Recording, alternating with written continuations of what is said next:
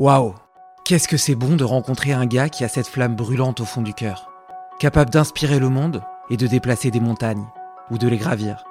À la poursuite de son rêve, il a littéralement joué sa peau, investi l'héritage de son grand-père, appris à se vendre, au prix de centaines de refus et d'autant d'adultes décidés à le dissuader. Pourtant le voilà, au sommet du monde, au sommet de ses rêves, regardant déjà le prochain qui se dessine à l'horizon.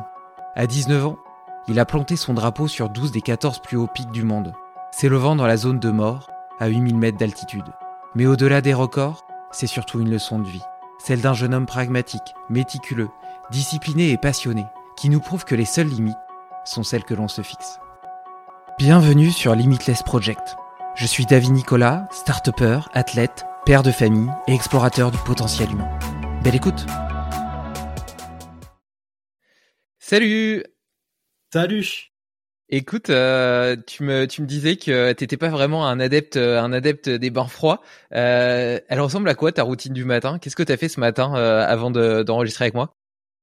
Alors ce matin, moi, je, alors faut savoir que moi ma routine c'est selon où je suis, selon les rendez-vous tout ça parce que ça ça bouge beaucoup dans l'emploi du temps. Mais le, la plupart des matins, je me réveille autour de 5 heures. je vais prendre mon, mon petit déjeuner, après je vais au sport et après, euh, c'est déjà l'heure, euh, on va dire, euh, d'attaquer le, le, boulot pour pour accomplir les projets, tout ce qu'il y a à côté. Et ouais, c'est, on va dire, c'est pas très passionnant, mais il faut bien le faire. Parce qu'aujourd'hui, tu es engagé à 100% dans la réalisation de, de, de ce défi de, de, de faire l'ascension de, de, tous les sommets au-delà de 8000 avant tes 20 ans? Ouais, ouais, ouais, ça fait plus de d'un an et demi. J'ai commencé quand j'avais 17 ans. Et ouais, depuis maintenant, euh, ça fait ouais un an et demi que, enfin presque deux ans maintenant, que je fais que ça tous les matins, euh, du sport, du boulot et euh, ouais, et sport l'après-midi. Et ouais, c'est c'est éprouvant, mais c'est cool. Pour réaliser un gros projet, il faut bien. Ouais, du coup, t'as vraiment, euh, t'as vraiment un emploi du temps d'athlète de haut niveau en réalité, avec deux entraînements par jour et tout. Euh... Ouais, bah j'essaye. Après, bah des fois je peux pas parce que bah avec les déplacements, tout ça. Euh, mais j'essaye au moins de caler au moins un entraînement tous les jours. Et quand je suis bah à Tignes, euh, je fais deux entraînements tous les jours. Et ouais, c'est c'est pas mal comme programme. On s'ennuie pas. et, euh, et, et c'est quoi comme, comme type d'entraînement? Tu fais tu fais du cardio de zone 2, de, de la renfo, etc. Ou bien c'est vraiment du spécifique où tu vas faire du ski de rando? Alors en fait ça dépend euh, comment l'entraînement moi est basé, c'est que le matin je priorise euh, la muscu avec euh, du cardio. Maintenant que les conditions sont un peu mieux avec beaucoup plus de neige, avec du soleil, tout ça, là maintenant on va intégrer le matin la, le ski de randonnée, tout ça, où là on va travailler dans les zones comme tu disais. Et après l'après-midi on va re-aller en salle. Du coup en fait on va juste réagencer le, le training de le matin, euh, la muscu va passer l'après-midi et le, hmm. cardio de l'après-midi va passer le matin pour pouvoir sortir en montagne. Et du coup, en muscu, tu fais tu fais du travail avec des charges et tout? Ouais, ouais, bah parce que en fait, faut savoir que là-bas, on perd 17 euh, kilos. Moi, sur euh, sur cette année, j'ai perdu 17 kilos en expédition. Du ah coup, bah, il faut quand même renforcer le, le physique pour que bah, le physique se baisse le baisse le moins possible là-bas et aussi, on travaille bah, avec des charges parce que des fois, on porte des sacs euh, entre 20 et 30 kilos euh, de, de matériel pour monter les montagnes. Du coup, ton corps doit être préparé à subir euh, bah, ce, cette journée-là. et ça arrive vraiment souvent. Du coup, il faut vraiment être le mieux possible physiquement. Et 17 euh, kilos, c'est énorme. Et tu perds, tu perds autant de poids parce que pendant la journée, t'as pas trop le, le temps de t'alimenter, ou bien parce que les expéditions sont tellement longues qu'en réalité, tu crames trop de calories et t'arrives pas à compenser? Bah, en fait, c'est un peu des deux. Les expéditions, faut savoir que si je veux, si tu veux gravir l'Everest, par exemple, l'année prochaine, tu vas partir euh, du début avril et tu vas finir l'expédition en fin mai. Du coup, ça fait quand même deux mois juste pour une montagne. Maintenant, on est dans une nouvelle euh, façon de gravir les 8000, c'est de s'acclimater sur un premier 8000 et après de les enchaîner un après les autres. Par exemple, là cette année, moi je me suis acclimaté sur l'Annapurna et j'en ai gravi neuf autres euh, directement après. Sur ces neuf autres, la plupart des kilos que j'ai perdus, en fait, sont euh, dus bah, à l'Annapurna, à l'acclimatation, parce que bah on est quand même dans un environnement qui est très dur physiquement. On perd énormément de calories on peut pas s'alimenter comme on veut, et aussi on, on perd énormément d'énergie. Du coup, c'est pour ça qu'en fait, il y a tellement de de, de différence de poids d'une d'une enfin, d'une première expédition à enchaîner euh, tout ça parce que ton corps en fait s'épuise petit à petit et il va Mhm. essayer de trouver de l'énergie dans les parties euh, on va dire qu'il reste un peu de gras et d'y aller prendre et quand il y a plus de gras bah on va aller directement piocher dans le muscle qui n'est pas nécessaire euh, à l'ascension du coup le, le corps en fait il est quand même assez euh, bien fait on va dire Et donc du coup, avant de partir, en réalité, outre outre le fait de faire de la muscu, tu fais potentiellement une prise de masse, tu essaies de capitaliser, de te faire une petite couche graisseuse limite? Ouais, ouais, ouais. Ouais, moi j'ai un petit rituel, c'est deux, deux semaines avant le- l'expédition, on va dire que je me fais plaisir au niveau des plats. On va dire que je mange beaucoup plus que d'habitude. Et ouais. Après, bah quand on est en expédition, on, finit une première expédition. Avant d'aller sur la deuxième expédition, là on va aller euh, bah, en ville et là on va essayer de manger le, le manger le plus possible de calories pour essayer de de reprendre, on va dire, de un peu de gras et de l'énergie à travers la nourriture. Et ouais c'est comme ça euh, huit mois euh, sur euh, sur cette année. Ça a été ouais intensif T'es suivi euh, sur euh, sur la partie euh, nutritionnelle, diététique, justement pour adapter ton plan alimentaire? Peut-être, euh, je sais pas, tu vois, j'y pense comme ça, mais euh, probablement que dans ton cas, le fait d'avoir une alimentation peut-être low carb ou cétogène euh, peut potentiellement t'aider pour être sur sur une, une- un apport plutôt lipidique pendant ces expéditions, enfin une lipolyse plutôt pendant ces expéditions, étant donné qu'elles sont relativement longues et que tu peux peut-être pas t'alimenter régulièrement? Alors non moi je suis pas suivi par euh, une nutritionniste parce que en fait faut savoir qu'en expédition c'est très difficile de, de s'approvisionner en fait euh, en nourriture. On, on est ravitaillé bah, par les yaks tout ça. Et du coup bah on peut pas en fait euh, choisir et commander vraiment les plats. Du coup on mange euh, ce qu'il y a. Euh, moi par exemple sur la plupart de l'année j'ai mangé du dalbat. C'est un plat qui est typiquement euh, népalais qui c'est ce que les Sherpas mangent et on mange ça bah ouais trois fois par jour euh, Et c'est quoi du dalbat. En fait Ouais, mais c'est quoi la recette? Alors euh, c'est un mix de lentilles, de riz, de euh, alors si on a de la viande, ce qui arrive euh, pas souvent quand on est dans des zones on va dire très reculées, euh, ben on met des légumes et après il y a une sauce par dessus qui est très bon. Et en fait ça se mange vraiment très bon et dès qu'on en mange une fois ben on n'arrête pas, on n'arrête pas. Ok, donc plutôt euh, plutôt végétarien en réalité et assez euh, assez glucidique. Ok. Et et donc ouais, ouais c'est c'est la nourriture locale. Bah ouais, j'imagine qu'en plus pour amener la, la nourriture ou les denrées alimentaires à ces camps avancés, c'est ça doit pas être évident quoi. Non, non, c'est c'est c'est long. Euh, surtout, bah, si on, on décide de prendre de la viande, bah, c'est une autre infrastructure qu'il faut prendre parce que on peut pas le faire en fait porter par des yaks qui vont mettre deux semaines à arriver au camp de base.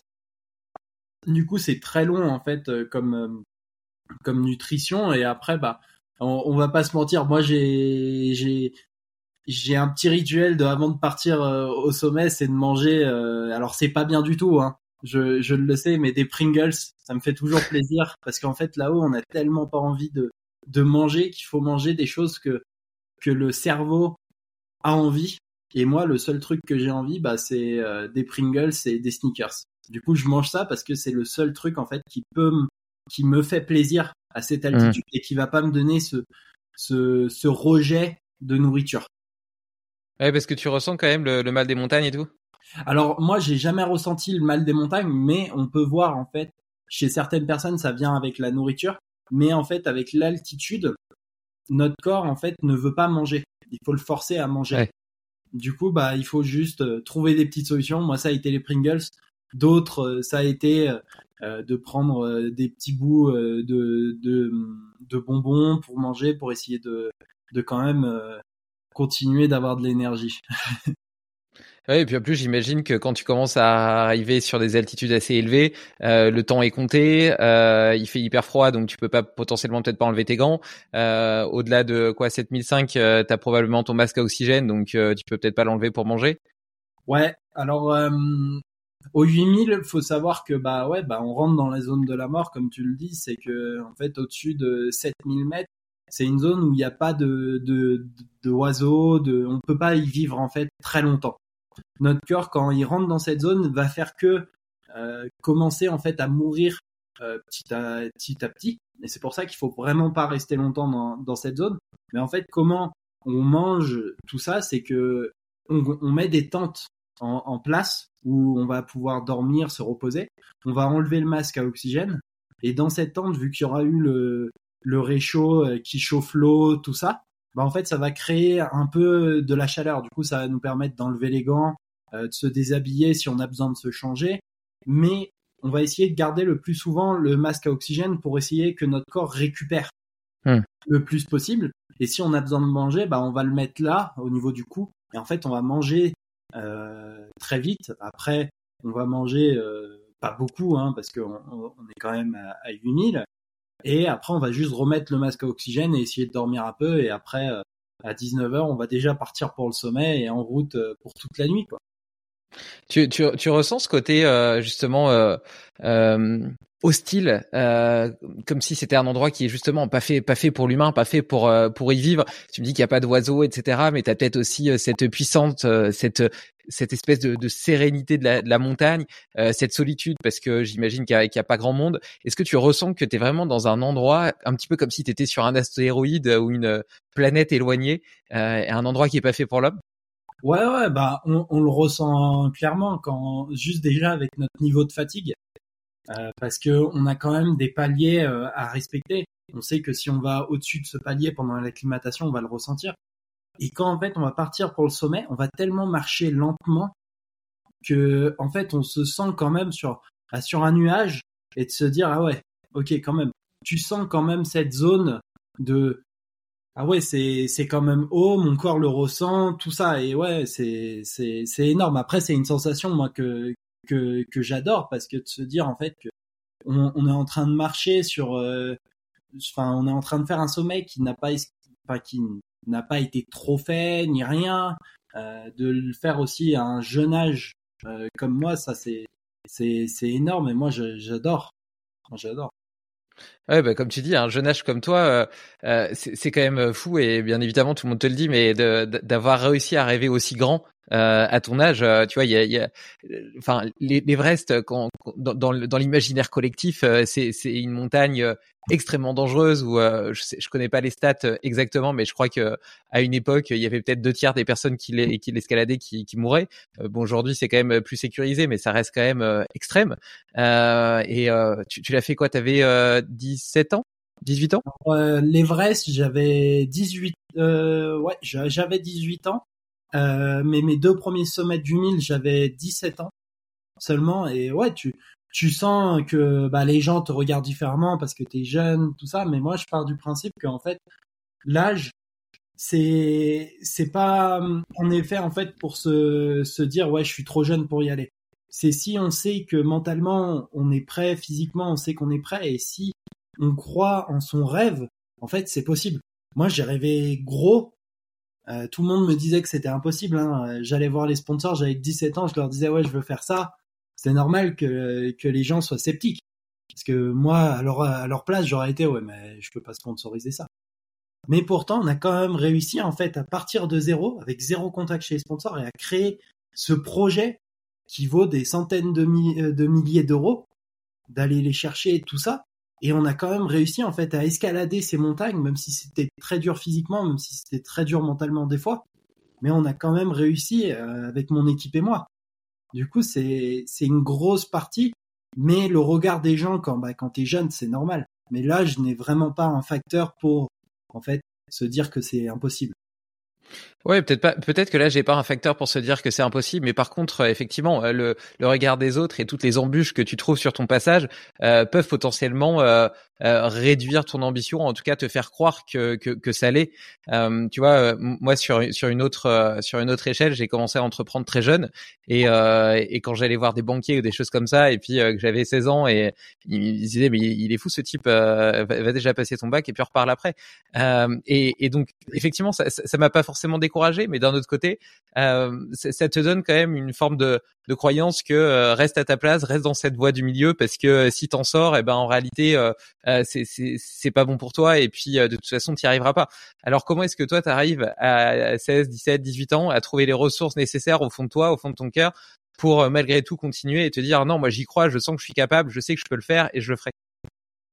Alors on va pas se mentir, moi ça a été très difficile. Euh, juste euh, bah, point de vue euh, de tout en fait le projet pour moi le, le plus dur ça a été quand même le, le côté euh, bah, trouver des sponsors financiers, aller voir les marques, vraiment leur dire bah voilà c'est ça le projet, tout ça. Il faut savoir que moi à mon premier 8000 euh, j'avais zéro sponsor.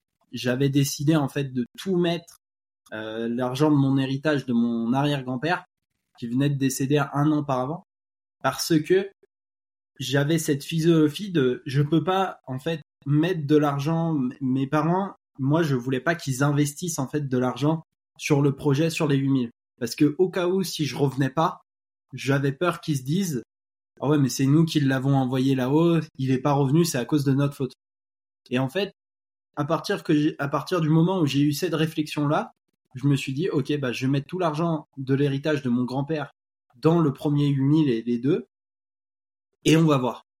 Je me suis vraiment dit, on va voir, on tente, et voilà. Et ça, ça a été quand même un, gros fait, parce que bah, t'as 17 ans, d'accord, euh, t'as un héritage, mais c'est quand même très risqué de dire, ouais, bah, je fais, et, on va voir. C'est pas grave. Euh, cet argent, elle aurait pu être mieux investi quelque part d'autre, tout ça, mais au final, j'y croyais tellement mentalement je sais pas comment, que je me suis dit, bah, pas grave, je mets tout. Je mets tout et je tente. Et au final, moi, ça a marché. Après, moi, je, sincèrement, je dis pas de faire comme moi, hein, parce que euh, c'est, c'est très compliqué de, de juste se dire, ouais, bah, vas-y, on, on essaye et on voit. Mais cette partie-là, bah, en fait, m'a aidé de me dire, ok, bah, j'ai fait déjà deux premiers 8000. Je sais que mon corps, en fait, est capable d'y aller. Et en fait, quand tu sais que t'es capable, bah, tu peux parler tellement fluidement de ton projet, de tout, que bah ça devient plus simple en fait d'aller voir des sponsors. Tu montres que tu es rassuré, tu sais, tu sais de quoi tu parles en fait. Tu sais de quoi tu parles, même si tu as, un jeune âge. Mais c'est très compliqué mentalement bah, d'avoir le, premier rendez-vous, le stress de est-ce que est-ce qu'ils vont investir sur ce projet-là, euh, tout. Mais le, je pense le plus gros point que j'ai eu, c'était en fait euh, les refus les refus, ça a été très difficile. Moi, j'envoyais peut-être 100 mails par jour. J'avais peut-être une réponse, c'était une réponse négative. Quand j'avais une réponse positive de ouais, il veut bien me parler, bah, j'y allais au rendez-vous, j'essayais de speecher un max, de dire pourquoi c'est bien, de montrer tout ça, tout. Et mais ça a été très difficile. Après, moi, je suis très content d'avoir euh, en fait eu cette expérience-là parce que c'est c'est énorme d'avoir une expérience comme ça, surtout à 17 ans, quoi. Et, et quand t'enchaînes les refus comme ça, tu te dis pas, euh, euh, je suis une merde, j'y arriverai pas? Non, non. Après, bah oui, il y a quand même des moments de doute. De quand t'enchaînes beaucoup de refus, t'es là, t'es oh, ça, ça fait dur, hein. Mais moi, comment je fais, c'est je mange un carré de chocolat, je vais dormir un peu et après je recommence en me disant de toute façon, j'ai pas le choix. Hein. Mais euh, j'aime bien ta vision d'avoir euh, d'avoir utilisé l'héritage de ton grand-père et puis d'avoir fait all-in euh, sur ce projet.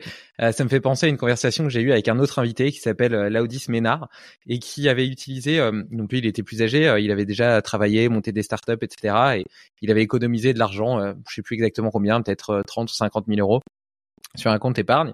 Et un jour, dans une période de transition, il a il a tout claqué entre guillemets pour pour prendre pour, pour réaliser un film, alors qu'il avait aucune euh, compétences, connaissances euh, en cinématographie, il avait pas fait d'études spécifiques, etc. Il savait juste qu'il avait envie de le faire. Et pour lui, sa, sa vision des économies, c'est de financer tes rêves. Et donc il disait, bah c'est pas grave, voilà, je je finance ce rêve, je réalise ce rêve, et puis après, je pourrais toujours retrouver un boulot, remonter un truc, etc. et recommencer à gagner de l'argent. Et je trouve que c'est une une vision, euh, tu vois, des, des, économies et de l'argent qu'on qu'on n'a plus du tout euh, dans dans notre société où on a tendance à penser que on a besoin d'économies pour survivre parce que ça nous sécurise et donc on on les amoncelle, on les fait grossir sur un compte en, se disant que comme ça, on, pourra faire face à des coups durs. Mais c'est entre guillemets mésestimer nos nos talents internes. parce que si tu as confiance en tes talents, en ce que tu es capable de réaliser, t'as pas besoin d'avoir un super gros matelas pour pour rebondir. Tu as déjà les ressources en toi. Donc autant les investir pour vivre, pour vivre des expériences, pour vivre tes rêves.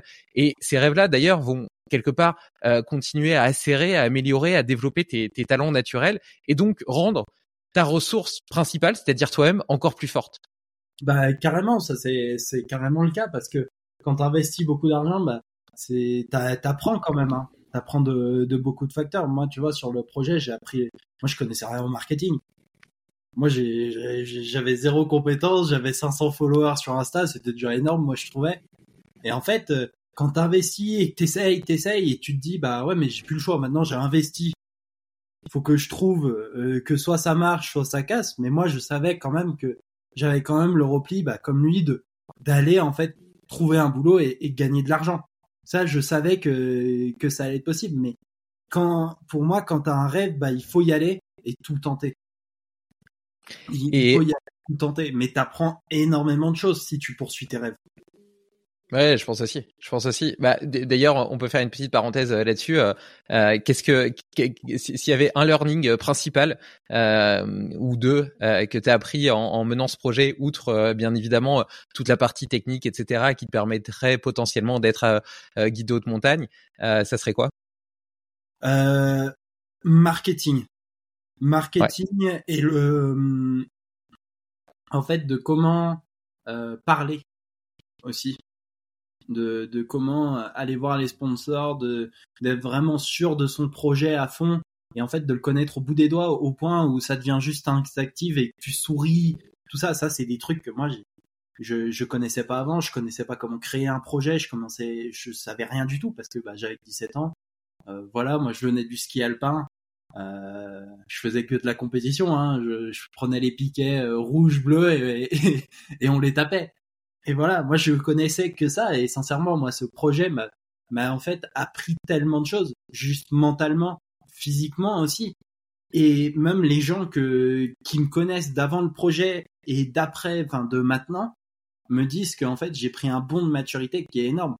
Un projet, ça te ça t'ouvre aussi des perspectives qui sont que tu pensais pas avant et que tu te dis ah ouais mais ça ça pourrait être pas mal tac et en fait t'essayes toujours de de trouver du truc et et moi, sincèrement, ce projet m'a fait grandir, mais d'une, enfin, énormément. Bah ouais, j'imagine, d'autant plus que en réalité, tu vois, dans ce projet-là, t'es devenu une marque, t'es devenu une marque, t'es devenu une entreprise, et donc euh, t'es es un entrepreneur de ta propre vie, mais aussi un entrepreneur de ta propre marque, d'une certaine manière. Ouais, bah c'est ça, c'est en fait quand tu fais un projet comme ça, surtout, bah comme tu le dis, là on, on essaye en fait de créer vraiment une marque euh, de nom, enfin comme un, panneau publicitaire, tu vois. Mais comment comment attirer les sponsors? Bah, c'est par Insta, c'est par TikTok, tout ça. Et en fait, t'essayes d'entreprendre vraiment dans tous les trucs, d'essayer de, de capter, t'essayes de montrer en fait aux gens, t'essayes de les inspirer aussi, parce que nous, le but du projet, bah, c'est d'inspirer les jeunes et, essayer d'inspirer le plus de monde possible, bah, que en fait c'est réalisable. Euh, alors que ça soit dans les études, que ça soit dans le sport, en fait tout est possible, mais il faut vraiment partir, que il faut y croire et il faut donner. Et c'est ça que nous, on essaye de, transmettre, en fait, dans, ce projet-là et dans, les autres projets qu'on va créer.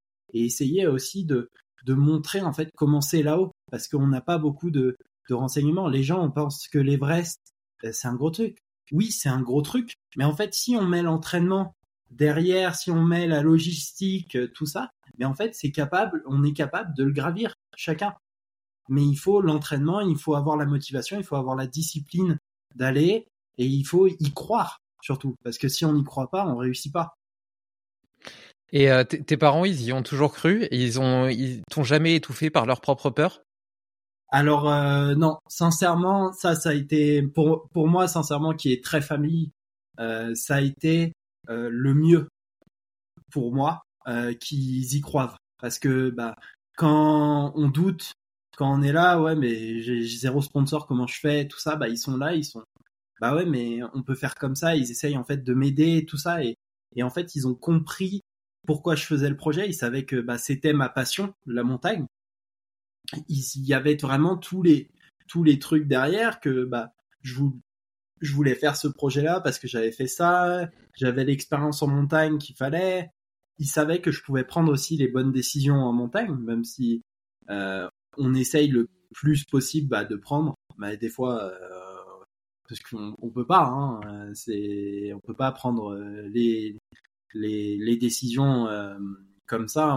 On, imagine toujours que les les décisions sont en fait en montagne, ils sont à, trois facteurs, tu vois. Du coup, tu essayes vraiment de, prendre des meilleures décisions, même si des fois, c'est pas les meilleures. Et eux, en fait, ils ont vraiment compris le sens du projet et ils ont vraiment essayé de m'aider au plus possible. Et ça, ça a été mais un soutien qui est énorme pour moi. Parce que euh, quand j'étais au camp 4 de l'Everest, moi, j'avais plus un sponsor. On avait tout épuisé au niveau financier. Et moi, j'étais, mais comment on fait? Parce que il y a l'Everest, d'accord, je suis sur, je vais faire le toit du monde de l'Everest dans dans 10 heures. Mais par contre, comment on fait financièrement pour euh, la suite du projet? Parce que bah voilà. Et en fait, ils étaient là, on était au téléphone satellite. Moi, j'étais au camp 4 avec mon paquet de Pringles, bien sûr. Mais on était en train de parler parce que bah je savais que c'était le moment et ils étaient là, bah ils essayaient de m'aider, ils essayaient de répondre à des mails, tout ça. Ça a été vraiment un soutien euh, mentalement, mais logistique aussi parce que bah c'est une grosse logistique. Là, cette année, on a manqué des permis. Bah, ils essayaient de, de trouver les gens qu'il fallait pour avoir les permis, tout ça. Et sans eux, j'aurais pas réussi moi le projet. Et ça, je le dis clairement. C'est que d'accord, c'est moi qui monte les montagnes, mais il y a tout l'à côté qui suit. Et tu, sais, je suis papa de, de deux petites filles et euh, j'essaie au maximum. Euh, donc euh, la, plus la plus âgée a trois ans, donc elles sont vraiment toutes petites. Mais depuis qu'elle depuis qu'elle est née, j'essaie au maximum de de préserver son autonomie, sa, sa volonté d'explorer le monde, etc. Et euh, très tôt, avant même qu'elle sache marcher, euh, elle escaladait les escaliers, elle montait toute seule les escaliers, elle savait les redescendre. Enfin, elle, a vraiment de bonnes capacités euh, motrices de mobilité. elle s'est beaucoup cassé la figure et donc parfois elle a eu des bosses, mais aujourd'hui, j'ai l'impression que ça lui permet de, de, de, naviguer dans le monde de façon de façon extrêmement libre.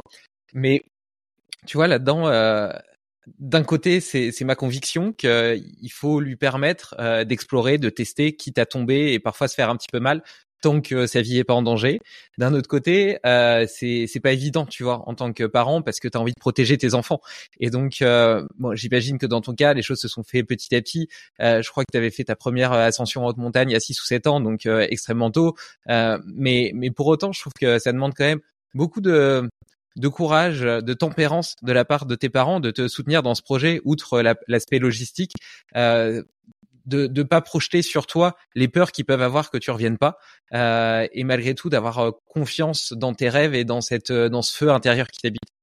Ouais, ouais, bah, je pense sincèrement que que bah la première fois que je leur ai dit ouais, je vais partir en Himalaya, tout ça, je vais gravir mon premier 6000 et 7000, ouais, ça ça a été, euh, je pense que ça a été bizarre pour eux en leur disant, ok, il, a 17 ans, il va déjà partir au Népal, euh, il revient à, à 7000. Bien sûr que c'est difficile pour eux, je pense, parce que bah j'ai 17 ans, ce qui est normal, moi aussi. Hein, si j'ai un enfant un jour et qui me dit euh, à 17 ans, ouais, je vais partir en Himalaya, je vais le soutenir, mais dans ma tête, j'aurais toujours une, une petite appréhension quand même. Mais en fait, comment comment ils avaient réagi et ça, je trouvais très bien, c'est que il savait que s'il me faisait pas partir là, six mois après, j'avais 18 ans. Et que j'allais partir euh, en autonomie. Euh, et voilà. Eux, comment ils ont décidé de le faire? Ils m'ont fait, bah, ok, pas de souci, tu peux y aller. Mais par contre, tu prends une bonne équipe. Ça veut dire une équipe qui... Parce que à 8000, des fois, en fait, quand le risque est trop en danger pour aller sauver une personne, on est obligé de l'abandonner. Et ils voulaient pas que ça m'arrive. Et eux, ce qu'ils ont dit, c'est comment ils ont fait, c'est que, ok, tu peux partir, mais tu vas être quand même sécurisé. Ça veut dire que tu as un téléphone satellite, on sait euh, à peu près euh, où t'es, tout ça, et on essaye en fait de, prendre la meilleure équipe possible. Ils savaient que bah, j'avais quand même une bonne équipe avec moi, mais que s'ils refusaient, bah, six mois après, j'allais partir, peut-être pas avec une bonne équipe, euh, tout ça. C'était plus, tu vois, encadré. Hmm. Mais ils ont quand même essayé de me, de me libérer parce qu'ils savaient que bah, c'était la passion, quoi. Mais je, je, pense sincèrement, c'est, c'est difficile en, en, tant que parent de, de, de faire tout ça, tu vois. Ouais, en gros, c'est un peu, j'accepte le risque, mais je contrôle et maîtrise tout ce qui est en mon pouvoir pour le pour le diminuer au maximum, quoi. Et, et, et, toi, comment est-ce que tu es, c'est quoi, c'est comment est-ce que tu, tu te sens vis-à-vis de, de cette idée que potentiellement tu fais quelque chose d'extrême, de dangereux et que peut-être euh, tu reviendras pas alors que tu as 18 ans?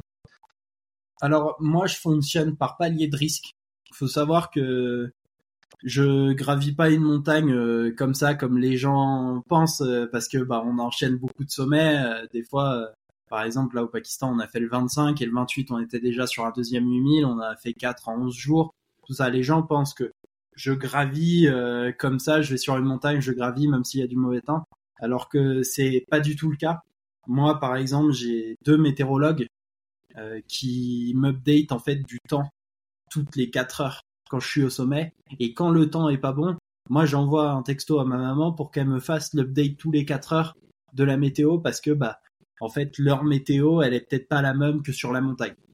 Après, moi, je fonctionne par palier de risque parce que avec ça, en fait, tu peux déjà imaginer ton palier de risque. Du coup, le palier de risque, pour moi, il est fait en trois temps. Comment je suis, comment mon équipe est qui m'accompagne sur le sommet, parce que c'est pas que moi qui gravis le sommet, c'est c'est plus dur en fait de être avec son équipe et de savoir comment ils vont, comment ils se sentent, parce que bah le projet, il est principalement aussi pour euh, pour euh, montrer aux gens que bah, les Sherpas, ils sont là et il faut les mettre en lumière. Du coup, pour moi, mon équipe, c'est la plus importante à mes yeux. Si on doit tourner, enfin, de retourner au camp de base parce qu'il y a du mauvais temps, je le ferai sans hésiter parce que je sais que j'ai pas envie que mes Sherpas euh, se, en fait, aient un accident. Après, comment je fonctionne en montagne, c'est que on regarde beaucoup la, condition bah, météorologique, comme je disais, l'état de l'équipe, mais il y a un truc qui est le plus important, c'est comment la montagne est. S'il y a des plaques avant, s'il y a des chutes de pierres, combien il y a de monde sur les montagnes, tout ça. Du coup, c'est vraiment un palier qui, en fait, ça prend beaucoup d'informations qu'on met et c'est beaucoup d'informations à, prendre en compte et de se dire, ok, est-ce que c'est faisable? Ok, on a tant de temps pour aller au sommet, est-ce que c'est faisable? Est-ce que mon équipe se sent bien? Tout ça. J'ai l'avantage aussi d'avoir des Sherpas qui sont jeunes, qui ont quand même beaucoup d'expérience. Là, par exemple, sur Everest, j'avais un Sherpa de 22 ans. On avait 4 ans de différence entre lui et moi. Et il était quand même euh, très euh, fort. Du coup, tu te sens aussi quand même, euh, on va dire, avec lui et on essaye de prendre les meilleures décisions. Après, en montagne, le risque zéro n'existe jamais, mais c'est pareil que si on traverse la route, tout ça, il y a du risque en fait partout. Et mon acceptation du risque, c'est si le risque est trop haut, si les facteurs ne sont pas bons, si mon équipe n'est pas bon, moi je redescends. Ça me dérange pas de d'aller au camp 4, de voir que les conditions sont pas là, que mon équipe est fatiguée et juste de redescendre au camp de base. Ouais, du coup, on voit, on voit que tu es vraiment en maîtrise euh, de, de, tous les facteurs et de toutes les données que tu peux prendre pour justement quantifier ce risque et puis euh, qualifier. Et, et, comme tu sais que tu peux avoir confiance à la fois en ton corps, en ta physiologie, en ta préparation technique, tu sais que si de l'autre côté euh, les facteurs météorologiques de ton équipe, etc., sont ok, a priori, il n'y a pas, il y a, y a, pas un risque plus important que, que de faire autre chose. Tu vois, tout ça est extrêmement maîtrisé. Ouais. Et, et, pour autant, tu dis euh, que si, si, tu sens qu'il faut redescendre, tu redescends. Euh, tu vois, je pense à, je pense à Mike Horn euh, qui a, qui a tenté euh, deux ou trois fois le, le K2 euh, en style hivernal, donc sans oxygène et tout. Et, et c'est quand même une grosse préparation en termes d'acclimatation, de prix, de budget. tu vois, tu passes deux mois, trois mois, machin. Euh, et, euh, et, je me souviens là la dernière fois, alors qu'il avait déjà échoué une ou deux fois, euh, il était à 200 mètres du sommet et puis au final il y avait du vent, les conditions météo étaient vraiment pas top et donc il a décidé de faire demi-tour. Je trouve que dans ces conditions, ça demande quand tu sais tout ce que tu as engagé en termes de temps et d'argent euh, et que ton rêve est à 200 mètres euh, de toi, euh, ça demande beaucoup de courage d'avoir la, la, la, la présence d'esprit suffisante que pour décider à ce moment-là de faire demi-tour. Euh, pour toi, c'est quelque chose de, de, de, de, facile, de gérable, euh, le fait d'abandonner en, en, cours d'ascension? Ouais. Alors, c'est très difficile. Hein. Euh, c'est très difficile d'abandonner, surtout que on sait. Alors, nous, on a déjà euh, fait ça, par exemple, sur le Manaslu il y a deux ans, parce que bah, il y avait beaucoup d'avalanches, beaucoup de gens ont péri euh, sur cette montagne-là là, il y a deux ans. Euh, moi, j'avais aucun souci en fait à redescendre au camp base Et moi, ce que je fais, c'est je redescends au camp de base. Je me dis, fais chier, sans, sans être méchant. Et désolé pour le mot, mais c'est, c'est la vérité. Et en fait, de se dire, ok, bah, je vais voir si les conditions climatiques s'améliorent. Ok, bah, je, reste, je regarde, je regarde, je remonte parce que les conditions climatiques s'améliorent. On est re au camp 3 en se disant, ok, demain on part pour le sommet. Et il y a un mètre de neige qui chute. Du coup, bah, on est au camp 3 avec euh, mon équipe en disant, bah, ok, bah, qu'est-ce qu'on fait? Est-ce qu'on ouvre la route? Et voilà. Est-ce que on tente quand même et, voilà. Et en fait, nous, on a décidé que bah, c'était trop risqué pour ce que ça allait nous apporter. C'est, très difficile hein, de, prendre cette décision, mais t'investis de l'argent, t'investis du temps, tu fais venir euh, des équipes, euh, tu, portes très lourd, euh, t'es fatigué euh, constamment, et de se dire ouais bah je suis obligé de redescendre parce que voilà. Mais des fois en fait c'est mieux de prendre cette décision et de redescendre et pas de perdre la vie ou de de, de se blesser tout ça. Parce que tu peux en fait prendre cet échec en disant ok bah qu'est-ce que qu'est-ce qui n'a pas allé dans cette expédition? Qu'est-ce qui s'est pas passé même si ça soit pendant un examen tout ça qu'est-ce qui s'est pas bien passé?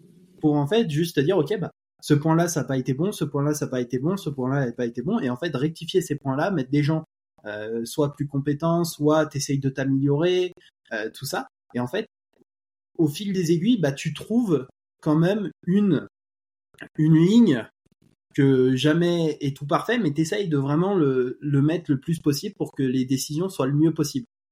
Et ça, bah, ça prend avec les échecs, euh, tout ça. Et en fait, ces échecs, apprennent, euh, ça, ça nous apprend vachement. Ça fait très, euh, j'ai 40 ans, mais c'est vrai. Pourtant, c'est les échecs qui, qui nous apprennent en fait que bah on peut s'améliorer dans certains points. Et en fait, euh, après, t'es content de pas avoir réussi parce que tu sais que tu ne serais pas amélioré sans cet échec-là.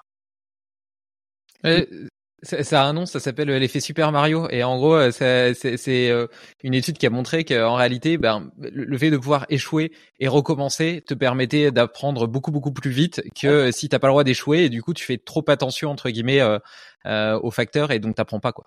Ouais, bah c'est c'est c'est exactement ça. Je savais pas qu'il y avait une étude sur ça. Je vais aller la voir. Ça s'appelle Effet Super Mario, tu pourras regarder. Ouais, l'effet Super Mario. C'est bien, j'apprends en plus, tu vois.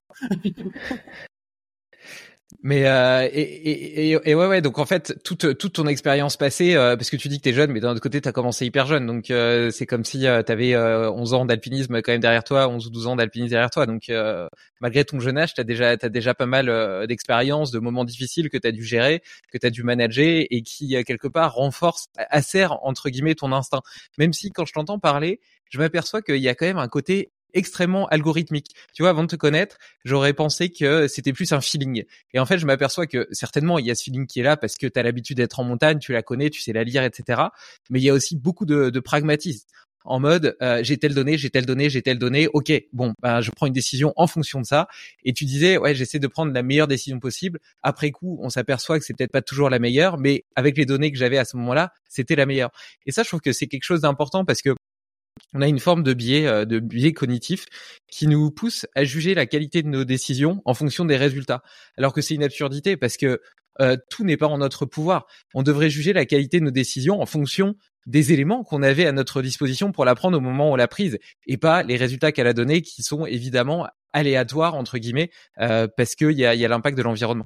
Bah non mais c'est clairement ça. C'est ce que je disais, c'est que bah tout le monde pense que, j'y vais au feeling, mais c'est très, on va dire, euh, avec des facteurs. Très avec des facteurs, même s'il y a le côté feeling qui rentre en jeu quand même, de tu vas en montagne, tout ça, mais c'est énormément de facteurs à, à, prendre en compte, tout ça. Oui, alors qu'est-ce que qu'est-ce que tu ressens quand tu arrives euh, au sommet du monde, au sommet de tes rêves? Eh ben, qu'est-ce qu'on pense euh, Comment on finance la prochaine? Non, euh, moi sincèrement, il y a un moment, ça, ça a été sur l'Everest, il y a un moment qui était magnifique. Euh, c'est que en fait, j'étais au sommet sud à 8, 8600 mètres et j'ai pu voir en fait la courbure de la Terre. Et ça, c'était, c'était magnifique. Ça, c'était magnifique. en fait, d'être sur ce sommet-là et, et de regarder partout et tu te dis ouais, c'est vraiment le plus haut quoi. Tu vois tous les sommets qui sont plus bas, tout ça. Et tu te dis, putain, c'est, c'est, quelque chose mais d'incroyable. Et en plus, moi, le sentiment que j'avais, c'est que bah j'étais avec mon équipe. Et du coup, bah, ce sentiment d'être là-haut, d'être tous contents, tout ça, c'est, c'est, c'est énorme. Après, bah, sur l'Everest, il y a des choses qui arrivent là. Sur l'Everest, nous, cette année, on a dû faire un secours, euh, tout. Coup, c'est quand même très, tu, tu fêtes, mais tu penses aussi, bah, à la descente parce que tu, gravis que 50% de la montée, hein. En fait, t'es au sommet, mais t'as fait que 50% pour redescendre parce que c'est à la descente où les, où les problèmes arrivent. Euh, parce que bah, t'es moins lucide, t'es plus fatigué, t'es content d'avoir réussi le sommet, mais c'est à la descente que les accidents arrivent. Du coup, on, on, est tous contents, mais on reste concentré quand même de ok, il faut descendre. Et après, bah, nous, on a eu la personne euh, à secourir, du coup, on l'a secouru en plus. Et ouais, c'est, c'est des moments qui, qui vont rester gravés à vie, mais que hum, tu te dis, euh, c'est, c'est pas non plus tout rose, tu vois. C'était quoi le, le, sauvetage? Ça s'est passé comment? C'était quoi le problème? Et comment est-ce que vous l'avez géré? Alors euh, le sauvetage, c'était une personne qui avait été abandonnée euh, par son équipe. Euh, elle était juste avant le sommet, avant le, le, sommet sud. Du coup, nous, on pensait que c'était une personne qui montait euh, vachement tôt. Elle était toute seule, euh, d'accord. On y allait, on y allait, et en fait, il y avait un Sherpa qui était devant, qui qui nous fait à l'appel radio en disant il y a un gars. Ok on monte, on monte, on voit le gars, et en fait, il nous dit, ouais, ça fait toute la nuit qu'il est resté là. Il était à plus de 8600 mètres, avec plus d'oxygène, plus de gants, euh, plus de lunettes de soleil. Du coup, bah, nous, on se disait, ouais, mais là, c'est foutu, quoi. Ouais, la cornée était cramée, il était rempli d'engelures, euh, d'engelures aux, mains, etc. Pas, les, les yeux, on savait que, bah, il lui fallait qu'on mette un masque directement, euh, les mains étaient noires, euh, tout ça. Du coup, on était, putain, déjà qu'il ait survécu la nuit euh, à 8600 mètres avec euh, plus de 60 km heure de vent, euh, on se dit, waouh, le gars. Il, était conscient, il parlait? Ouais, il parlait. Il parlait, c'est ça le pire. C'est que nous, euh, voilà, il, nous parlait et on était ok. Et en fait, il y a un Sherpa qui nous a dit, ok, vous allez au sommet parce que c'était à 20 minutes. Lui, faut savoir qu'un sauvetage à 8600 mètres, c'est énormément de, de, de temps euh, à mettre en place. Ça veut dire qu'il faut un matelas pour le mettre sur le matelas, faut l'entourer de cordes euh, pour que tout soit bien fixé, il faut lui mettre de l'oxygène, faut lui mettre le masque, faut lui mettre des gants. Et ça prendrait pas beaucoup de temps euh, à 2000 mètres. Mais le problème, vu qu'on est dans la zone de la mort, bah lui, il s'épuise, nous, on s'épuise, nous, on n'avance pas très vite. Du coup, bah c'est beaucoup de temps à mettre. Et le mon cher le Sherpa qui était avec nous, il nous a dit OK, vous y allez. Moi, je commence à le préparer. Du coup, il le met sous ox. Nous, on va au sommet. On, on prend bah, la photo du sommet, tout ça. Mais comme je disais, c'est qu'en fait, nous, on savait dans notre tête aussi. Du coup, on célébrait sommet, mais on savait qu'il y avait une descente à faire et qu'en plus de ça, il fallait qu'on secours ce gars-là. Du coup, on redescend. Il, était presque à la fin de la préparation et du coup, bah, là, on a mis euh, des Sherpas devant, des Sherpas à l'arrière pour qu'en fait, la descente se fasse le plus naturellement. Mais il faut savoir que quand nous on a su ça, on a appelé euh, le camp de base pour dire bah il y a un secours, il est à qui C'est quoi son nom? Il est à quelle équipe Pardon. Il est à quelle équipe? Tout ça. Et euh, ils nous ont dit, euh, une équipe nous a dit oui, pas de souci, nous on a déjà envoyé une équipe de secours. Ils nous disent ils sont au-dessus du camp 4. Du coup on se dit ok cool, on va descendre tout petit doucement mais il va y avoir des personnes qui vont nous, nous aider aussi à le descendre après au camp 4. On descend, on descend, et on arrive euh, peut-être à 45 minutes euh, du, camp 4, et en fait, euh, bah, il y a personne qui, qui monte. Du coup, bah, on redescend, on va au camp 4, et en fait, ces personnes, le personne du sauvetage venait en fait du camp 3. Du coup, c'était encore plus long que du camp 4 ils nous disent ok on prend le relais à partir de maintenant du coup moi et mon équipe bah on est ok pas de souci vous prenez le relais on va faire ci on, descend et en fait on apprend la nouvelle euh, plus tard que bah, ces personnes là ils ont en fait euh, fait ils sont allés dormir les, les Sherpas parce qu'ils étaient fatigués sauf qu'ils se sont jamais réveillés du coup son équipe de sauvetage qui n'était pas la nôtre aurait dû bah, le descendre directement, ce qu'ils n'ont pas fait. Et nous, bah, on était arrivé euh, déjà au camp 3, on reçoit la nouvelle que bah ils ont pas descendu le gars et qu'ils sont en fait, euh, enfin qu'ils sont morts dans le sommeil. Et que bah nous on se disait mais attends il y a encore un gars qui, qui est vivant. Et nous on était trop loin, on était trop fatigués, l'équipe elle était trop fatiguée. Et elle a dû passer encore une nuit de plus au camp 4 avec des personnes et après le redescendre. Mais ça a été un secours qui était très, on va dire, engagé cette année. Euh, c'est une histoire euh, complètement dingue. Ça, ça, ça, me, ça me fait me poser plusieurs questions. Déjà, euh, ce gars-là, comment est-ce qu'il peut avoir suffisamment d'énergie vitale pour survivre à la nuit, pour survivre à tout ça, à cette altitude-là, et pour autant pas en avoir assez pour euh, pour redescendre, par exemple, avec son équipe? Parce que son équipe, quoi, au bout d'un moment, il dit vas-y, je suis trop fatigué. Son équipe dit oh, ok, bah nous, faut qu'on redescende, donc on t'abandonne. Bah alors en fait, on ne sait pas comment ça s'est passé euh, quand il était au sommet ou avant le sommet. On n'a pas de détails en fait sur le fait que s'il a été abandonné, s'il a continué tout seul, s'il était seul. On n'a jamais eu de détails euh, comme ça. Il avait assez d'énergie encore quand nous on est allé, quand on était à côté du sommet et qu'on l'a vu, qu'il essayait de redescendre tout seul, mais très lentement. Du coup, nous on a vu ça, on savait que si on essayait, on allait le redescendre beaucoup plus vite que si lui tout seul. Hmm.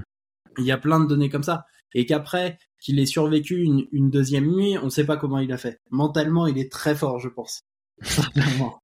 et, et, et les Sherpas, comment ils sont morts dans leur sommeil? Bah d'épuisement. D'épuisement, peut-être de. Alors ça, on n'a pas de détails, mais ouais, ça, ça, il y a beaucoup de facteurs en fait. L'épuisement, euh, s'ils étaient malades avant, beaucoup de choses. Donc, toi, tu fais des choses, euh, tu as, des espèces de, de, je sais pas, de biofeedback ou des choses comme ça avant de t'endormir euh, pour savoir si, si tu peux t'endormir en sécurité, enfin justement pour éviter ce, ce, ce type de problème? Euh, non. Moi, je m'endors. je m'endors et je mets un réveil. ouais, c'est vrai. Hein Bon après j'imagine euh, c'est aussi c'est aussi l'importance de toute euh, l'acclimatation au début. Euh, moi tu vois j'ai fait un peu d'alpinisme à, petit niveau dans les Alpes et et les et les premières nuits enfin la première nuit en tout cas tu tu dors pas en fait t'es ton corps il est c'est une forme de stress pour lui l'altitude la haute altitude et donc et donc enfin en tout cas je je pense que ça le fait pour tout le monde et donc t'es agité toute la nuit tu dors tu dors quasiment pas puis après la deuxième ou la troisième ça te passe déjà beaucoup mieux quoi. Ouais, ouais, bah c'est, c'est exactement ça. Après, bah, il faut savoir qu'à 8000, on dort pas vraiment. Par exemple, au dernier camp 4 de l'Everest, on est à 7900 mètres. On dort pas vraiment, hein. on somnole. On se réveille euh, de temps en temps, on bouge, on bouge beaucoup parce qu'il y a des pierres en dessous de nous, du coup il faut les bouger des fois, euh, tout ça.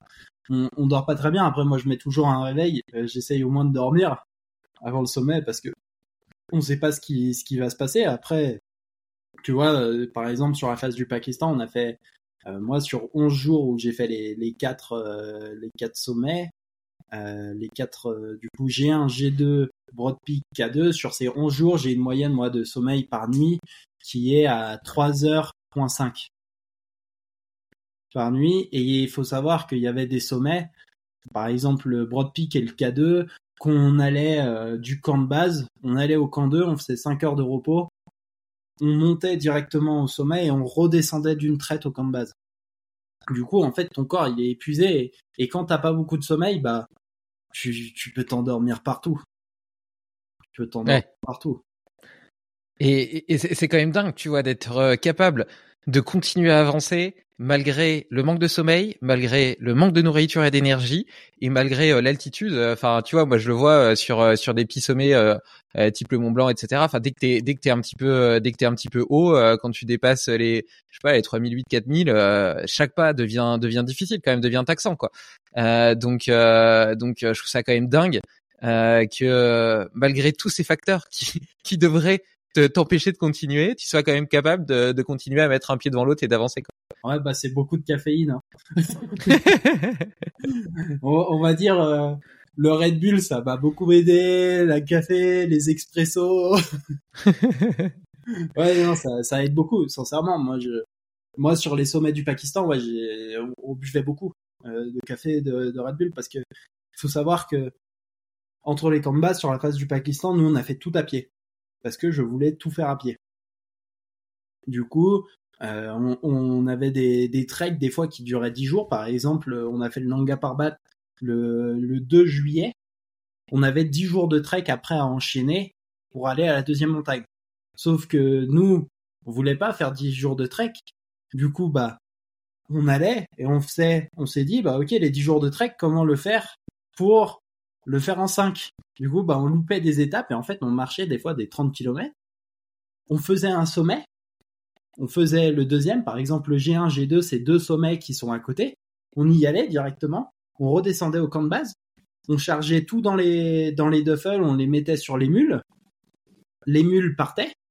Et nous, en fait, on courait jusqu'au camp de base du K2. Et là, il y avait peut-être ouais 30, 35 km qu'on a fait bah, en une journée. On a fait ça. Après, on a récupéré nos duffels, on a tout séché parce qu'il pleuvait. On est monté au Broad Peak, on est redescendu, on a fait le K2 directement. Et ouais, ça, en fait, ça s'enchaîne très vite. Et si t'as pas cette dose d'adrénaline aussi dans ton cerveau, hein, parce que c'est l'adrénaline qui qui va te garder éveillé, tout ça. Et si t'as pas l'adrénaline et le mental, t'arriveras pas en fait à, à te pousser physiquement vraiment pur et dur. Tu vois? Parce que il y avait des fois, enfin, moi, euh, je redescendais du camp de base, j'avais des douleurs de partout, au dos, aux jambes. Je paquais mon sac, je mettais le sac, j'avais plus de douleur, je marchais, voilà. Mais parce que en fait, le mental, au bout d'un moment, reprend le relais. C'est, c'est énorme, sincèrement le mental est capable de beaucoup. Comment, comment est-ce que tu, tu, tu l'entraînes, ce mental Comment est-ce que tu progresses dans ta gestion de, de l'inconfort? J'aurais envie de te demander, est-ce que c'est parce que euh, tu le fais depuis euh, 11 euh, ans ou 12 ans et que petit à petit tu t'es exposé à de plus en plus d'inconfort qu'aujourd'hui c'est devenu facile? Mais à t'écouter, j'ai pas l'impression que ce soit devenu facile. C'est juste que tu as en toi la certitude que tu as les ressources nécessaires pour surmonter euh, ces difficultés et que ça te donne une force de force et de résilience mentale. Mais comment est-ce que tu comment est-ce que t'entraînes tout ça? Euh, alors, moi, j'entraîne pas vraiment. Alors, le mental, moi, j'ai fait beaucoup de, de méditation. Euh, en étant jeune, j'en fais toujours beaucoup. Euh, parce que j'étais, moi, quand je faisais de la compétition de ski, j'étais un gros stressé. J'étais vraiment stressé à bloc, euh, tout ça. Du coup, moi, il fallait que je trouve des moyens pour me déstresser. Et le seul moyen, bah, c'était la méditation, euh, la relaxation vraiment pure et dure. Et, et en fait, je pense que ça, en fait, ça a bien fonctionné dans le fait de de, de faire ça. Et après, bah, il y a aussi les entraînements. Les entraînements physiques, par exemple, quand je suis à la musculation ou que je fais du cardio, bah, je vais me pousser à fond au point où, vomir des fois parce que je sais que j'en ai besoin pour aller sur ces sommets-là de savoir que mon corps en fait est capable. Et en fait, quand tu sais que ton corps est capable, ton mental va prendre le relais quand tu vas être vraiment fatigué. Et ton mental, quand il a, quand, quand ton mental a vraiment qu'un seul objectif d'aller au sommet, eh ben, il va te faire aller au sommet. Il va te faire vivre de l'inconfort. Hein. Moi, moi, il y avait des fois, enfin, après le K2, on était euh, au glacier euh, juste en dessous, on était à une heure du camp de base. Il était 4h30 du matin, ça, j'avais pas dormi plus de 36 heures avec mon Sherpa, on s'est assis sur un rocher, on a dormi. En fait, parce que tu sais aussi que tu avais besoin de, de ce côté-là et sans ce mental, on n'aurait pas réussi à tenir 36 heures sans dormir. Et ça, pour moi, en fait, ça se travaille avec ce que tu fais à l'entraînement, ce que, ce que tu ressens, comment tu le sens. Et il y avait une grosse partie aussi parce que je savais que il fallait que je réussisse ce projet. Hmm. Parce que j'allais pas pouvoir, en fait, faire un autre projet parce que, bah, euh, si je réussissais pas un sommet, alors descendre à cause des conditions climatiques, tout ça, et de retenter une autre fois, ça, ça me dérange pas. Mais de d'être sur la d'être au camp de base et de m'arrêter parce que physiquement ou mentalement je suis mal je, je ne le voulais pas. Et, et comment mon mental a fait c'est que bah je poussais vraiment euh, loin et euh, bah, j'essayais d'être réveillé le plus possible et de, de pousser et de pousser. Mais après je savais que mes Sherpas étaient capables de euh, de m'aider euh, s'il y avait un pépin Ouais, il y a, y a, deux trucs intéressants dans ce que tu dis. Euh, je pense que donc euh, ce, côté euh, d'entraîner, de s'entraîner dans l'inconfort, à, à, jouer justement avec cette limite. En fait, j'ai la sensation que plus on en fait, plus on est capable d'en faire. Tu vois, c'est un peu cette histoire de euh, quand tu cours pas, tu, tu sais, tu sais pas courir, tu fais pas de course à pied, tu vois. Euh, tu fais un kilomètre et au bout d'un kilomètre, tu craches un petit peu tes poumons. Et un jour, tu t'inscris à un 10 km et tu fais un 10 km et t'as l'impression d'avoir fait un exploit, quoi. Et mmh. puis, euh, et à force de t'entraîner, en réalité, bah, petit à petit, ce 10 km, ça devient juste euh, ton easy run que tu fais euh, tous les jours d'entretien de base, tu vois, qui te demande absolument presque aucun effort. T'es es presque en activation parasympathique, c'est-à-dire le système nerveux autonome qui est plutôt lié à la détente et à la digestion, parce que c'est devenu ta baseline. Et, et cette baseline, elle te permet bah, d'aller conquérir, je sais pas, des 30, des 40, des 50. Et, et, et voilà. Et donc, à, à force, et donc c'est pareil en musculation ou à force euh, d'aller de, de, de, de, jouer avec cette brûlure musculaire, ce, ce, ce, spirit aussi, tu vois, cette, cette capacité à, à, se faire mal et à trouver du plaisir dans la douleur d'une certaine façon, euh, te, te, donne euh, une forme de, de ressources qui, euh, par biais de contraste, en réalité, rend tous les autres efforts de la vie plus faciles. Ça, c'est la première chose. Et la seconde chose, euh, dans ce que tu dis, c'est que euh, on sent vraiment cette euh, cette notion d'ikigai, de mission de vie, de je, je, réalise un projet qui me dépasse, qui est plus grand que moi, et je fais pas ça seulement pour me dire que j'ai fait sommet ou que je suis le plus beau, le plus fort, mais parce que j'ai envie de réaliser quelque chose de grand et d'inspirer les gens sur ce qui est possible de faire. C'est c'est c'est exactement ça. C'était exactement ça. On savait que que, que c'était possible et quand on savait que c'était possible, que les, tous les facteurs étaient bons, bah, on, voulait qu'y aller. Et le problème, c'est que moi, j'avais, faut, faut, faut mettre aussi en perspective que moi, j'avais des, j'avais, mais alors sur les, sur le projet, j'ai décidé en fait d'utiliser un Sherpa différent par chaque sommet. Du coup, il y avait, j'avais 12 Sherpas cette année, et ils choisissaient la montagne qu'ils voulaient faire. Parce que Quand tu dis que tu avais 12, attends, excuse-moi, c'est pas, c'est, c'est juste pour bien comprendre. en plus, c'était une question que je voulais te poser parce que plusieurs fois, tu as dit mes pas.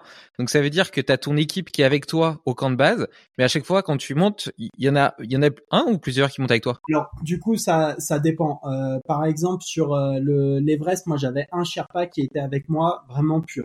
Après, euh, mes Sherpas, je dis ça, mais en fait, ils sont pas vraiment avec moi. On est plus, tu vois, genre une équipe on va dire qu'il y a beaucoup de gens qui grimpent. Tu vois, si on est cinq personnes à grimper, bah tu vas avoir euh, cinq Sherpas en plus. Et en fait, chaque Sherpa va aider euh, s'il peut l'un l'autre, tu vois. Du coup, on, fonctionne vraiment en équipe. Après, moi, sur chaque sommet, j'ai qu'un Sherpa qui est avec moi tout le temps. Attitré, ok. Attitré, qui est avec moi tout le temps. Et comment j'ai décidé, c'est que tu vois, cette année, je devais faire 12 sommets, donc j'avais 12 Sherpas différents. Et sur ces 12 Sherpas, ben, ils venaient au camp de base, mais le problème, c'est que eux, ils étaient euh, depuis un mois et demi au camp de base, en train de, de préparer euh, l'ascension, tout ça. Et moi, j'étais sur un autre sommet. Du coup, je faisais le sommet, j'allais au camp de base, tout ça. Et après, ce Sherpa-là m'attendait en me disant, OK, c'est maintenant qu'on y va. Et du coup, quand lui, bah, il était trop content parce qu'on allait faire le sommet, et que toi, t'es là, t'es, ouais, moi, je suis fatigué, là.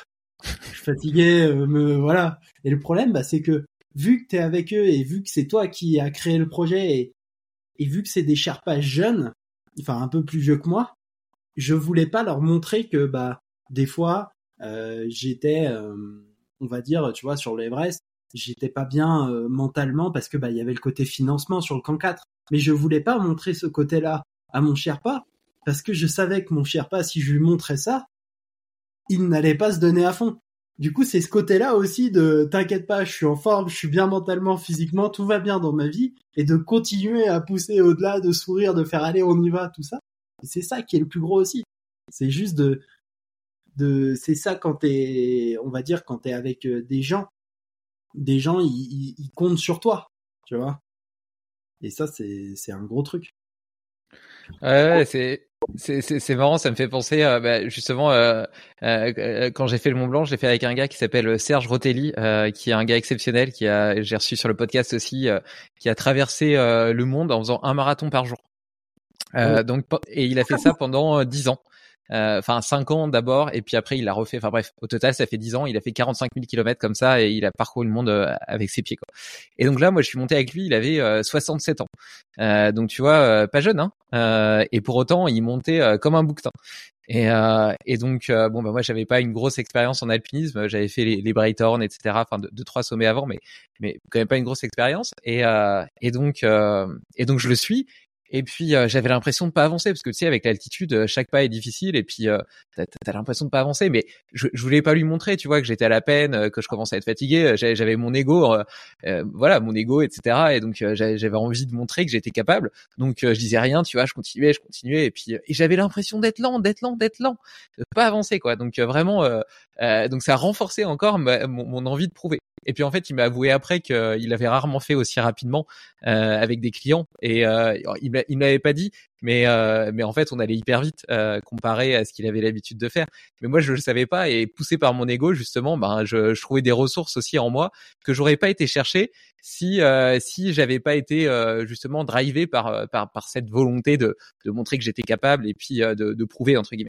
Ouais ouais de prouver et, aussi pour moi c'est un signe tu vois de de d'essayer de, de montrer que bah t'es capable tu vois, de qu'ils comptent sur toi, les gens. Et si tu, tu montres ça, ils sont contents parce qu'ils sont là, ok, ben moi je fais pas ça pour rien, quoi. Mmh. C'est ça, c'est ok, mais il se donne à fond, quoi. Il est là, et il est encore content, il en a fait 5 et, et il essaye. Et c'est ça que moi j'essayais de montrer.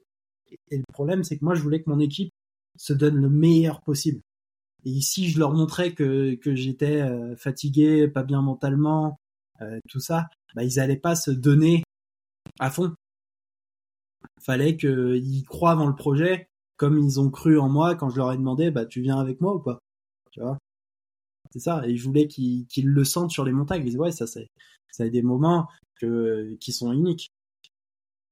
Et, et outre la difficulté physique, est-ce que tu as déjà eu peur, vraiment peur, pendant euh, une de tes aventures? Ouais, sur euh, sur le K2, euh, j'avais, bah c'est encore une fois ce K2, euh, j'étais à la montée et en fait, euh, le mauvais temps devait arriver à 16 heures euh, de l'après-midi. Au final, il est arrivé à 11 heures du matin, du coup pendant notre descente. Et on a été bloqué pendant plus de 3 heures et demie, enfin pendant 3 heures, à 8300 mètres d'altitude. Il y avait 3000 mètres de vide à gauche, 3000 mètres de vide à droite. Il y avait plus de, il y avait plus de chemin. On savait pas où, où on était vraiment. Et il y avait plus les petits bouts de bois pour euh, l'itinéraire qu'on met d'habitude. Et on voyait rien à 5 mètres, il y avait 70 km heure de vent. Euh, c'était vraiment, euh, moi, mes lunettes de soleil euh, de là-haut, en fait, elles gelaient de l'intérieur. Le verre, en fait, euh, gelait. Et du coup, tu voyais aussi rien. Et moi, j'ai eu peur, mais pas peur pour moi, peur pour mon Sherpa, du coup. J'avais peur en me disant, ouais, mais c'est moi qui l'ai emmené, quoi.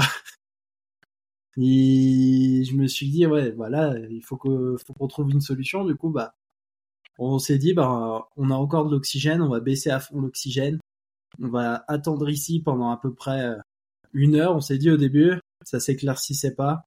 Ok, deux heures, ça s'éclaircit pas. Trois heures, on commence à voir que ça s'éclaircit, on attend un peu, et là on voit qu'il y a une petite lumière, et on s'est dit, ok, on y va. Et du coup là, on a tous mis les sacs, on est parti vers la direction de la lumière, de voir un, un premier piquet euh, en bois. Après, on en a vu un deuxième dix minutes plus tard. On est, on est allé dans cette direction et en fait on a fait ça pendant ouais deux heures à la descente et là ouais au total ça faisait cinq heures et moi j'avais la peur pour mon Sherpa de comment comment il est physiquement comment il se sent mentalement aussi Ouais, après euh, c'est c'est marrant que t'aies peur pour lui parce que moi j'aurais tendance à penser que ton Sherpa c'est un peu ton ange gardien et puis que lui il a l'habitude parce qu'il fait ça tout le temps, tandis que toi euh, t'es euh, t'es t'es moins acclimaté, moins habitué, c'est pas ton métier quoi. Enfin, c'est ton métier, si c'est devenu ton métier, mais à la base, peut-être pas. Quoi. Ouais, ouais, mais bah, après le problème, bah, c'est que c'était moi qui, c'est, c'est, c'est mon, c'est mon, c'était mon binôme. Du coup, bah, et moi je le connaissais vraiment bien. Du coup, bah, t'es là, t'es, ça va, tout ça, et en fait, après une heure euh, d'être assis, je me retourne et je le vois, je le vois dormir, quoi.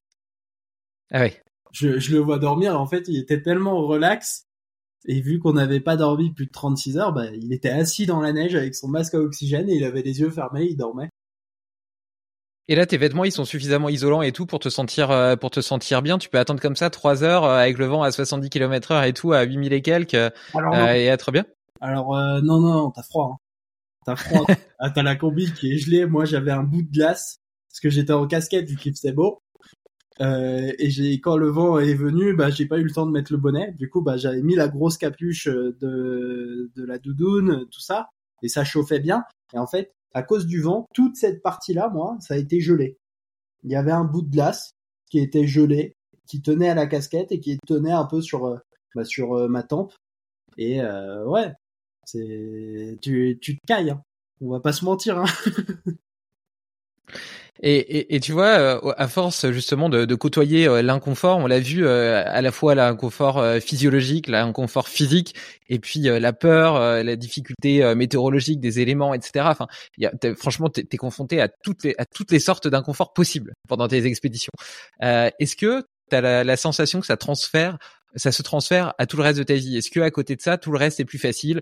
Euh, Je sais pas, tes, tes relations amoureuses, euh, tes relations avec tes sponsors, euh, la prise de parole en public. En réalité, avant de faire quelque chose qui pourrait te stresser, tu dis, ouais, attends, franchement, à côté de l'Everest, c'est rien.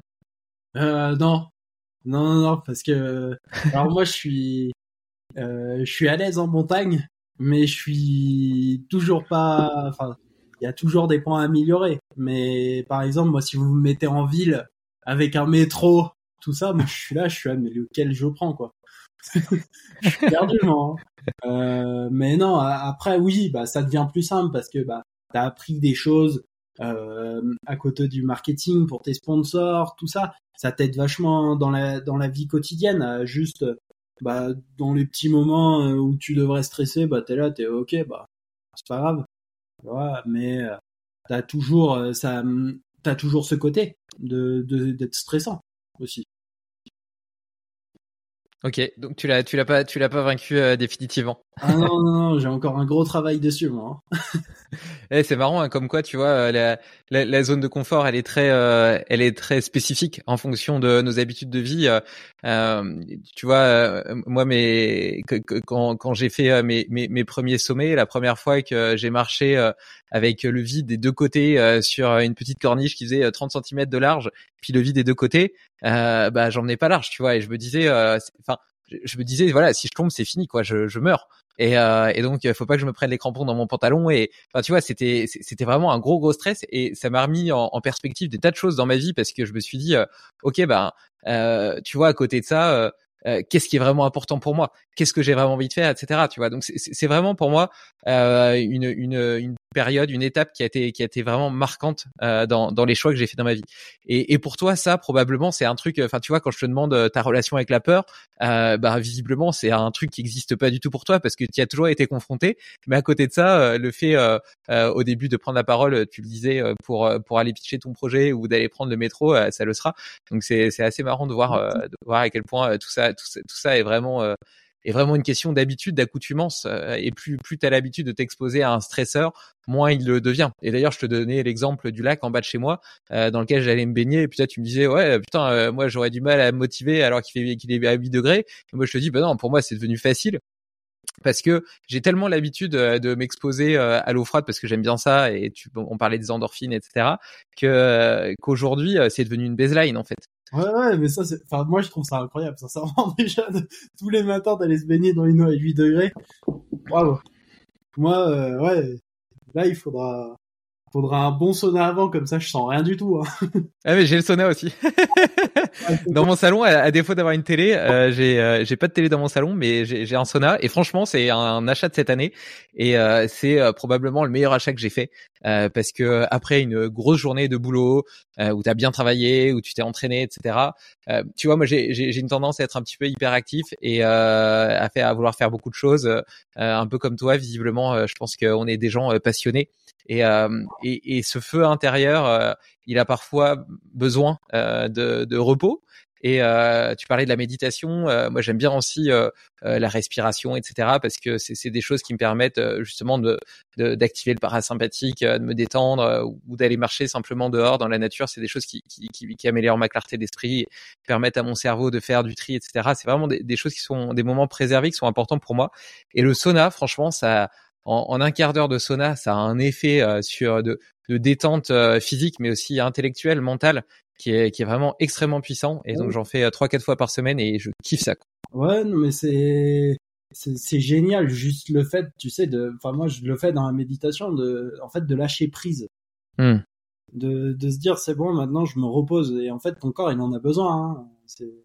On pense que le corps humain il est prêt à tout, mais si t'es t'es physiqué, enfin si t'arrives pas bien à dormir, tout ça, si t'es fatigué tout constamment, tout, c'est qu'il y a un, un truc qu'il faut que t'améliores, tout, et ça vient des fois par, par euh, juste savoir en fait lâcher prise à des moments clés. Et la méditation, le sauna, tu vois, toi, le, te- ton lac, euh, moi ça me ferait pas du bien, mais ça, en fait, ça, ouais, ça, ça te fait dans le côté lâcher prise. Ouais, bah, et ce côté lâcher prise, en fait, ça, ça, ça me fait penser à, au fait que euh, on a complètement perdu l'habitude de s'ennuyer. En réalité, aujourd'hui, euh, on a tellement de stimulation potentielle entre les ordinateurs, les téléphones, toutes les choses que tu peux faire dans ta vie, les livres, les trucs et tout. Moi, j'ai toujours l'impression de pas avoir suffisamment de temps et donc euh, m'ennuyer, c'est un truc qui est qui est à l'opposé de mon système de fonctionnement. Et pour autant, euh, je pense que l'ennui a réellement des vertus. Et euh, c'est pendant ces moments-là où, comme tu le dis, tu vois, le, le cerveau, il, il, est capable aussi euh, de se reposer, de faire le tri. Et euh, si tu lui accordes pas des moments de récréation, et quand je dis des moments de récréation, c'est vraiment des moments où il peut faire ce qu'il veut, eh ben, il va les prendre au seul moment où tu lui laisses euh, le, le, le, champ libre, c'est-à-dire au moment où tu te couches dans ton lit et que tu as envie de dormir. Et c'est là où tu te retrouves à regarder ton plafond pendant deux heures à pas réussir à t'endormir, et tu dis putain, mais maintenant je suis fatigué, j'ai envie de dormir, etc. Ça m'énerve. Alors qu'en fait, euh, tout ça, ça, se, ça doit se préparer avant, et c'est simplement le symptôme du fait que tu lui as pas laissé un petit peu le champ libre de temps en temps pendant ta journée. Bah ouais, non mais c'est clairement ça. C'est clairement ça. Bon, le nombre de fois où je regardais le plafond. Il était beaucoup dans les séances de ski. Hein. comment comment est-ce que tu manages d'ailleurs ta récupération? Euh, Alors, euh, je manage de façon très. Euh... Alors, quand je suis en expédition, euh, j'ai j'ai le symptôme flemme. du coup, je mange, je dors. Et je suis au téléphone satellite pour bosser mon projet. Remarque, c'est peut-être la meilleure chose que tu as à faire dans ce contexte où tu manques drastiquement de sommeil. Euh, je pense que c'est pas le moment d'aller faire des étirements, de la mobilité et tout. C'est plutôt le moment de d'essayer de, grappiller les seuls euh, moments de repos et de sommeil que tu peux avoir. Ouais, bah tu sais, juste euh, nous on avait un, un chauffage au, au base du K2 avec, enfin c'était pas un chauffage, c'était en fait un feu, un, un petit feu à gaz. Et le nombre de fois, moi, où je me suis allongé sur ce, sur par terre pour juste être à côté du feu et ça te fait du bien, quoi, mentalement, parce que bah t'es es fatigué physiquement, t'es es encore plus fatigué que ce que tu pensais l'être. Euh, ouais, c'est des gros trucs. Après, moi, comment je comment je fais ici, c'est que euh, moi, j'aime bien sortir mon chien. C'est tout bête, mais c'est juste un, un, moment pour moi où je prends pas le, enfin, je prends le téléphone, mais je le mets en mode avion, j'écoute de la musique et, et, je marche et je profite avec mon chien. Et pour moi, ça sera un moment qui qui est relaxant. Euh, aussi, euh, ça peut aller euh, de la cuisine, tu vois, de, de beaucoup de choses. Après, si on parle plus point de vue physiquement, bah, je fais des étirements, je fais du sauna hammam deux fois dans la semaine, tout ça. Vraiment essayer de, de régénérer. Et après, moi, Là, tu vois, pendant les vacances de Noël, c'est la première fois depuis un an et demi où j'ai dit, bah, je j'arrête. J'arrête, j'ouvre pas l'ordi, je, je prends le téléphone, mais je fais des petits trucs qu'il faut faire, mais pas non plus tout. Et ça, ça moi, ça m'a fait du bien. Parce que ça faisait un an et demi que, je bossais comme un malade. Les vacances dernières à Noël, euh, j'ai pas été avec ma famille. Euh, je travaillais euh, dans des hôtels, tout ça, en plus du projet. Du coup, ça a été euh, aussi réparateur pour pour moi parce que ça faisait longtemps que j'avais pas vu la famille. Ça faisait plus de huit mois cette année. Euh, L'année dernière, j'avais pas pu profiter d'eux, tout ça. Et là, cette année, ce, enfin ces vacances de Noël, j'étais là vraiment avec eux à, à 100% quoi. Et pas juste euh, parler vite fait, aller au boulot, bosser le projet, faire ci, faire ça et partir à droite à gauche tout le temps. mmh. Ouais, c'est important de, de de se recentrer sur sur ses racines ouais. et sur en plus c'est aussi, enfin, quand tu te confrontes justement à ce, à ce danger de mort quelque part, euh, j'ai la sensation que c'est aussi là où tu prends conscience de l'importance euh, de, de, la famille, des gens que t'aimes. Ouais. Et euh, alors que peut-être que dans, dans, le quotidien, quand t'es pris par la passion de ton projet, tu te dis que tu t'en occuperas plus tard. Ouais. Non, mais c'est c'est vraiment ça. Tu mets en fait bah, ta vie personnelle, on va dire, à côté. Tu vois, tu... Moi, le, le projet, c'est vraiment ce que j'ai fait. J'ai pris, j'ai pris ma vie personnelle, je l'ai mis dans, quelque part, je l'ai laissé et après j'ai juste mis la vie professionnelle du projet, tout ça, et juste de bosser tous les jours dessus et de faire, oh, bah, c'est pas grave, c'est ce que je veux faire. Après, moi, je le fais avec plaisir parce que c'est aussi ma passion. Hmm. C'est ça le plus important, c'est que moi, j'ai mis vraiment cette partie-là en, en priorité parce que bah, je savais que c'est ce que je voulais faire et je voulais rien faire d'autre que réussir ce projet. Et tu m'as dit tout à l'heure que euh, l'un des messages que tu voulais transmettre, c'était que c'était possible et que dans l'absolu, avec la préparation nécessaire, n'importe qui pourrait gravir l'Everest. Euh, qu'est-ce que qu'est-ce que je devrais faire si je voulais gravir l'Everest? Bah, tu tu viens t'entraîner une semaine avec moi. Euh, on voit commenter euh, à 4000, après on part sur un 6000. Euh, après tu fais un premier 7000 ou 8000 selon commenter et après euh, en route pour l'Everest. Mais à côté de tout ça, bah, il y a quand même toute la charge d'entraînement qu'il faut suivre. Hein. C'est c'est pas juste aller gravir euh, des sommets à, gauche et à droite, euh, c'est vraiment bah, toute la préparation. Mais ouais, ça c'est largement possible. En deux ans, en deux ans, les gens ouais ils peuvent y être. Ah ouais? Ouais, ouais c'est c'est hyper rapide quand même. Si bah en deux ans, moi quand je dis deux ans, c'est qu'ils s'entraînent tous les jours, ouais. ils font des sommets euh, à gauche, à droite, et ils se mettent vraiment dans le mood en fait de du projet. Ouais, ouais, ouais ok, je comprends. Euh, voilà. Mais ouais, c'est largement possible. Et tu dis, euh, tu passes une semaine avec toi euh, parce que c'est quelque chose que tu proposes. On peut, tu tu tu fais un peu de guide de haute montagne, euh, tu coaches un peu des gens? Alors non, pas encore. J'aimerais guider des gens plus tard. Euh, parce que mon rêve de petit, c'était de devenir guide de haute montagne quand même. Et euh, il faut que je le fasse. Euh, j'avais ce rêve-là de faire les 14, mais j'avais le rêve de plus petit encore de devenir guide. Et ouais, c'est un truc que moi j'aimerais euh, fonctionner plus tard, c'est que en fait, euh, bah, de, plus, de pouvoir en fait emmener des gens en montagne, transmettre ma passion, transmettre les valeurs que j'ai appris autour de la montagne, et de pourquoi pas en fait avec un, un circuit d'entraînement de pouvoir proposer euh, de, de, partir euh, sur un 8000 plus tard quand j'aurai le, le, le, le, guide. Tu vois tu, tu, tu m'appelleras quand, quand ce sera le cas et euh, je, je, te servirai de cobaye. Je crois qu'en plus les aspirants guides, ils ont euh, tout, à, tout un programme de, de, de montagne à faire avec euh, avec des, euh, des, des cobayes entre guillemets. donc je, je veux bien être l'un d'eux. Mais et je trouve que c'est un, un, un, métier vraiment magnifique parce que outre la transmission de ta passion, etc. tu tu tu permets vraiment à des gens de vivre des émotions au-delà de la moyenne. Pour toi, ces émotions, elles sont devenues ton quotidien mais euh, pour la plupart des gens qui ont une vie euh, euh, de bureau entre guillemets plus classique, c'est vraiment des émotions hors normes, hors normes. Moi, moi, moi, ce que j'ai vécu en alpinisme, c'est des choses. Pourtant, j'ai fait plein de trucs entre guillemets extrêmes entre guillemets. Hein, je mets des, gros guillemets, surtout en discutant avec toi.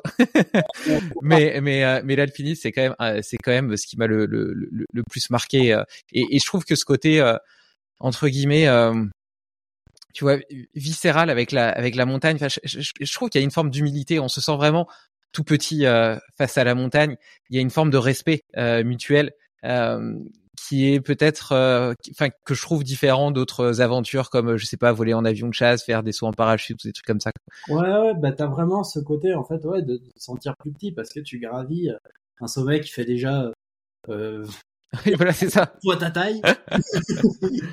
et que, ouais, en plus, tu partages avec les bonnes personnes, en fait, c'est encore mieux parce que t'apprends et ludiquement, t'es avec des gens que t'aimes bien, tout ça, et, et c'est vraiment des, des choses qu'on n'oublie pas.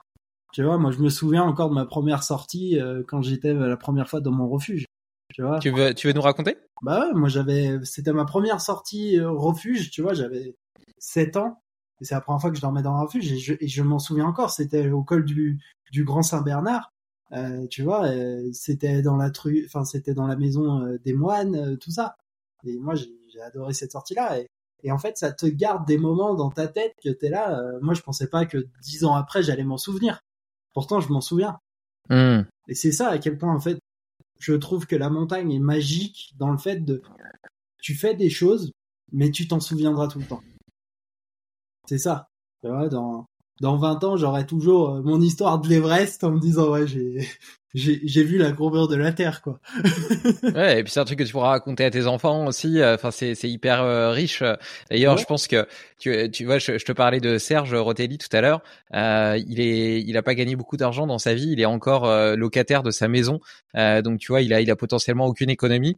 Mais pour autant, c'est l'une des personnes les plus riches que je connaisse d'un point de vue du point de vue des expériences qu'il a vécues. Et ça se voit dans son regard, tu vois. À 60, maintenant il a 68 et, et, et ça pétille, tu vois il, embrasse sa femme avec euh, une fougue et une passion que j'ai rarement vue euh, chez des chez des jeunes de ton âge, euh, pour te dire à quel point c'est c'est un fou furieux d'avis quoi. Et et ça, je pense que c'est quelque chose qui se travaille justement, pas forcément avec de l'alpinisme, mais en tout cas en, vivant des vraies émotions, en vivant des des, vraies choses, tu vois, en vibrant quoi, en, ayant en refusant, tu vois, cette espèce de de de, de voie du milieu relativement confortable et pas très excitante pour aller explorer, découvrir, euh, vivre des aventures et puis euh, surtout ses rêves. Bah ouais, non mais c'est c'est clair, c'est juste de vivre les moments euh, vraiment à pleine main quoi. C'est ça qui est magique. Et euh, tu, tu m'as tu m'as dit tout à l'heure quelle était ta petite routine euh, matinale. Est-ce que tu as d'autres hacks que tu vas utiliser aujourd'hui pour exprimer pleinement ton potentiel? Euh... Ouais, de mettre le téléphone en mode avion. ah ouais, t'as du mal un peu? Bah, c'est pas ça, c'est que j'ai j'ai un gros souci. Moi, j'écoute beaucoup de musique. Euh, et je sais que quand je mets le téléphone en mode avion et que j'ouvre l'ordi et que j'écoute de la musique en plus, je me concentre vachement bien. Du coup, c'est vraiment moi mon, mon principal euh, hack. Après, je sais pas si c'est bien, je sais pas si c'est si c'est le mieux. Euh, mais moi, ça, ça marche sur moi et ouais, je suis, je suis content de, de ça. Après, moi, au niveau des hacks, bah, ça dépend, tu vois, tous les jours je change un peu. Euh, euh, mon petit déj, il change tous les deux jours, euh, des trucs comme ça, quoi. tu manges quoi pour le petit déj? Moi, alors, alors, les gens vont dire que que c'est pas très bon, mais deux œufs avec du des flocons d'avoine, une banane, avec des noix de cajou, tout mixé. Après, je mets dans la poêle, je cuis c'est une petite crêpe et après je la mange. C'est trop bon pour moi, mais les gens ils disent que c'est pas bon. Non mais attends, tu déconnes. Hein. Moi, moi, je, moi, je trouve ça génial. Pendant donc maintenant, je, je, je petit déjeune plus, mais euh, à l'époque, euh, j'aimais bien faire une omelette le matin.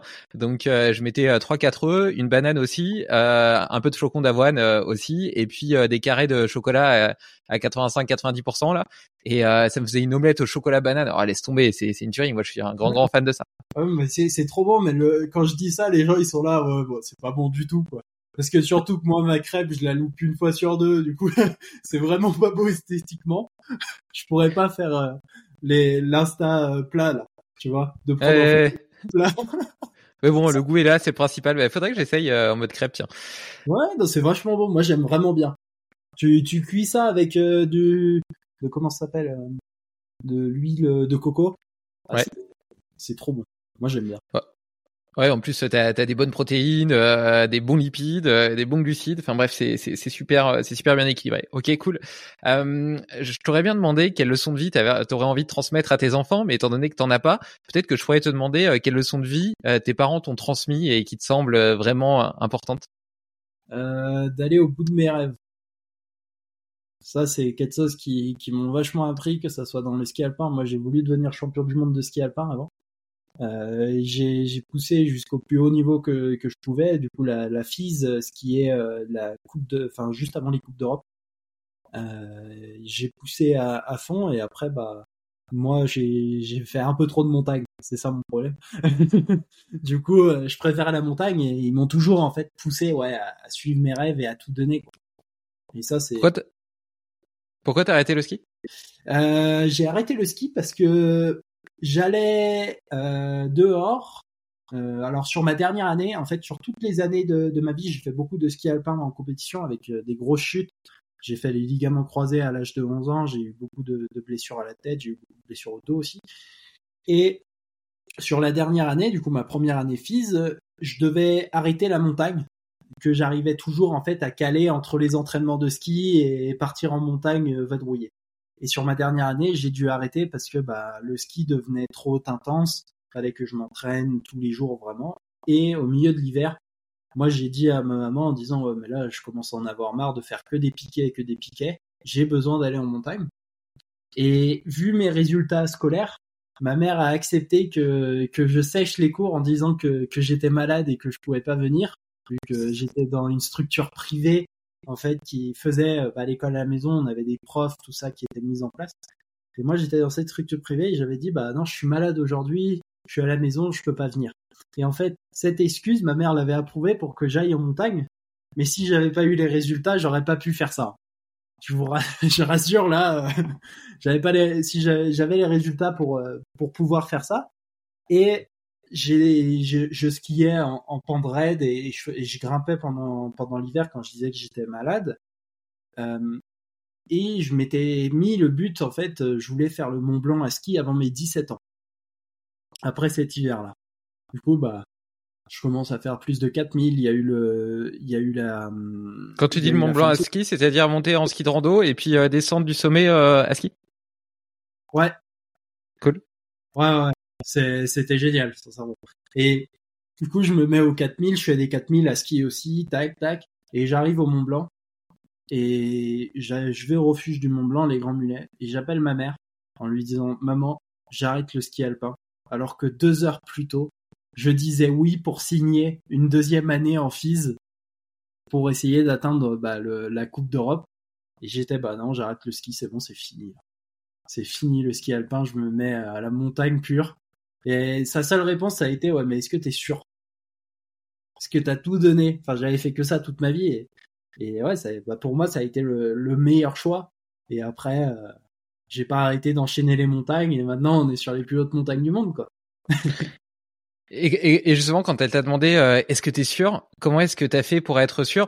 Euh, Je te demande ça parce que tu vois, euh, enfin, je, je, vois beaucoup de schémas se répéter, notamment chez des chez des personnes plus âgées que, que toi, mais qui qui choisissent potentiellement une voie professionnelle, enfin des études à la sortie de leur bac, qui vont dans ces études-là, puis ensuite qui choisissent ce boulot, qui ont tendance à s'hyper spécialiser dans ce boulot, qui les épanouit pas tant que ça, mais étant donné qu'ils ont investi tant de temps dans leurs études, tant d'argent qu'ils ont commencer à atteindre tel niveau euh, de, de reconnaissance, on va dire, euh, dans cette voie-là, et eh ben il y a, y a un biais d'engagement qui les qui les empêche de, de, de changer de voie et puis de faire ce qui ce qui, ce qui leur plaît vraiment. Euh, comment est-ce que toi tu te tu te laisses pas prendre par tout ce que tu as réussi à construire et puis surtout que tu étais quand même à deux doigts de décrocher euh, ce qui a dû pour toi être un rêve pendant un tas d'années et à la porte de ce rêve, l'abandonner pour faire quelque chose d'autre qui te plaît a priori plus? Bah parce que ça faisait déjà quelques mois que, que j'y pensais en disant bah ouais mais j'étais aux entraînements, je regardais les montagnes. Hein. Moi je faisais de la descente et du super G. J'étais au départ, je regardais les montagnes en me disant bah, mhm. ça, ça se skie, ça ça se grimpe, tout ça. et en fait ça va très vite dans la tête, ça cogite très vite. J'étais au refuge, j'ai pris la décision et, et, ouais bah ça a été quand même un des choix les, les plus durs de, de ma vie quand même parce que bah, j'avais que 16 ans, euh, j'avais fait que ça toute ma vie, hein, euh, j'allais peut-être regretter. je me suis dit, bah, qui tout double, hein. on essaye on voit, et, voilà. Mais je savais que que c'était la, la, meilleure décision. Après, ouais, ça, ça, a été une décision. Maintenant, je sais que c'est la meilleure décision, mais ça a été une décision très difficile. Euh, surtout, euh, bah, tu faisais que ça tous les jours. C'est ça le plus dur. C'est tu vas aux entraînements, tu, tu fais de la muscu, tu vas aux entraînements, tu fais de la muscu, tu vas aux entraînements, tu fais de la muscu. Tu faisais, moi je faisais que ça pendant pendant mes années FIS, enfin pendant mon année FIS. Et ouais, quand j'ai décidé d'arrêter, bah d'un coup t'es à la maison et, et tu grimpes de temps en temps, tu fais du ski de temps en temps, et là t'es ouais, mais moi maintenant j'ai plus de routine. Qu'est-ce que je fais quoi? Et ouais, c'est Qu'est-ce que je fais? Ben, J'envoie des mails pour trouver des sponsors. des mails pour trouver des sponsors. Je lance un projet que tout le monde pense que c'était impossible et au final, euh, on en a réussi 12, quoi. Et donc, du coup, c'est quoi la suite du projet? Alors, la suite du projet, bah, là, on devait faire les deux, euh, les deux derniers qui sont au Tibet. Et j'ai pas pu en fait euh, entrer à cause d'un problème administratif. Ils m'ont pas donné euh, mes permis et mon visa pour entrer dans le pays. Euh, et du coup, euh, les deux sommets attendront le printemps prochain et euh, on va les enchaîner très vite comme ça. ce projet est fini et après une semaine au soleil et après je relance un plus gros projet. C'est quoi? Tu peux déjà le dire? Alors non, je peux pas encore le dire parce que on sait, on, on, on, pense que, que c'est faisable. Euh, on attend les, je, je, je, commence, on va dire, à, à, regarder, mais pour moi, en fait, mon projet, il est pas encore fini. Mmh. Euh, et je, je préfère en fait finir un projet avant d'annoncer le prochain et me mettre vraiment plein de plein dedans en disant ok bah c'est par là que je que que je vais faire ça tac quelle montagne tac tac et ouais voilà mais c'est un gros ouais, t'as raison c'est un projet qui est encore euh, plus ambitieux, plus gros et ouais, ce projet va durer euh, entre deux et, et quatre ans. Ok, ouais, ouais, c'est quand même euh, c'est quand même engageant en termes de en termes de décision quoi. Ouais ouais. Et, et du coup du coup comment comment est-ce qu'on fait pour te pour te suivre et pour voir l'aboutissement de, de ces différents projets? Alors, alors les réseaux sociaux, c'est les plus gros. si vous voulez voir ce que je fais tous les jours, c'est Instagram, euh, c'est Alasder euh, tiré du Mackenzie et euh, ouais, c'est là où on poste le plus de contenu et bientôt on va se mettre sur les plateformes de YouTube. On est déjà sur LinkedIn, on est sur TikTok et ça, commence à avancer. On, on avance bien les quelques mois. Cool. Le, le, développement de la marque euh, LSDR est en pleine euh, en pleine progression. Euh, on mettra de toute façon tous les liens euh, dans l'article lié lié à cet épisode. Est-ce qu'il y a un message que tu aimerais transmettre aux jeunes et aux moins jeunes qui nous écoutent pour clore cette discussion? Eh ben, de croire en ses rêves, c'est le plus gros. de que ça soit dans les études, que ça soit dans le sport, il faut y croire et il faut travailler pour. Et quand on se donne les moyens, on réussit toujours. Mais il faut y croire. Bah écoute, euh, en tout cas, je trouve que et euh, je sais qu'on te le dit souvent, donc euh, désolé d'être assez banal sur sur ce sujet, mais tu, tu incarnes ce que tu promeus et c'est vraiment extrêmement inspirant de voir ce que tu as réalisé, ce que tu as accompli à ton âge. Mais je trouve aussi tout le tout le tout le pragmatisme, toute l'intelligence que que tu mets derrière, tu vois. de, de prime abord, quand on lit des articles dans la presse, on pourrait dire que que, ce gars est, euh, simplement euh, à, la naïveté d'un adolescent euh, qui se croit invincible, alors qu'en réalité c'est beaucoup de travail, beaucoup de préparation et une, compréhension très fine de des facteurs qui peuvent te permettre de réussir et d'atteindre tes rêves. Donc atteindre un, un rêve, c'est c'est pas c'est pas de la chance, c'est pas que de l'effronterie, c'est pas que le fait de foncer tête baissée, c'est aussi le fait de mettre en place la discipline, le travail et euh, l'abnégation euh, nécessaire à, à les réaliser. Et je pense que tu le montres, tu le prouves euh, bien. Franchement, euh, c'est beau et appréciable de voir un tel niveau de maturité à ton âge. Et je pense que clairement, le fait de défendre un projet, comme tu l'as dit à plusieurs à plusieurs reprises, un, un, projet euh, tel que celui-là, euh, que ce soit par l'entraînement qu'il nécessite, par euh, l'inconfort auquel il te soumet, mais aussi par toute la partie entrepreneuriale qui permet de le financer, ton ton aider à développer tous tes talents et compétences naturelles. Et je trouve que je trouve que c'est c'est extrêmement beau. Bah, merci beaucoup et merci pour pour m'avoir invité. En tout cas, c'était cool. Ouais, est-ce qu'il y a un sujet que j'aurais oublié, oublié d'aborder, que tu aurais aimé dire? Euh, Non, je crois pas. Je crois qu'on a tout abordé. Bon, bah super. Eh ben écoute, euh, avec ce beau sourire, alors euh, je te souhaite euh, une merveilleuse journée. J'ai hâte de voir la suite de tes aventures. je vais de ce pas m'abonner sur ton compte Instagram, même si j'avoue que je suis pas un, un, grand consommateur de, de réseaux sociaux. je suis assez peu de personnes, mais tu en feras partie parce que j'adore la montagne et je serai ravi de, de, pouvoir suivre un petit peu tes, tes entraînements et tes prochains exploits. Bah la prochaine fois, il faut aller en montagne. On ira en montagne. Allez, ça marche. Je viens quand tu veux. Eh ben, parfait alors. On se tient au courant. Ça marche. À bientôt. Bye. bientôt. Au revoir. Tu connais l'effet papillon? Un battement d'aile peut changer le monde. Alors si cet épisode t'a plu, partage-le autour de toi. Pour ne rien oublier, sache aussi que tu peux retrouver les meilleures citations et hacks dans l'article lié sur limitless-project.com.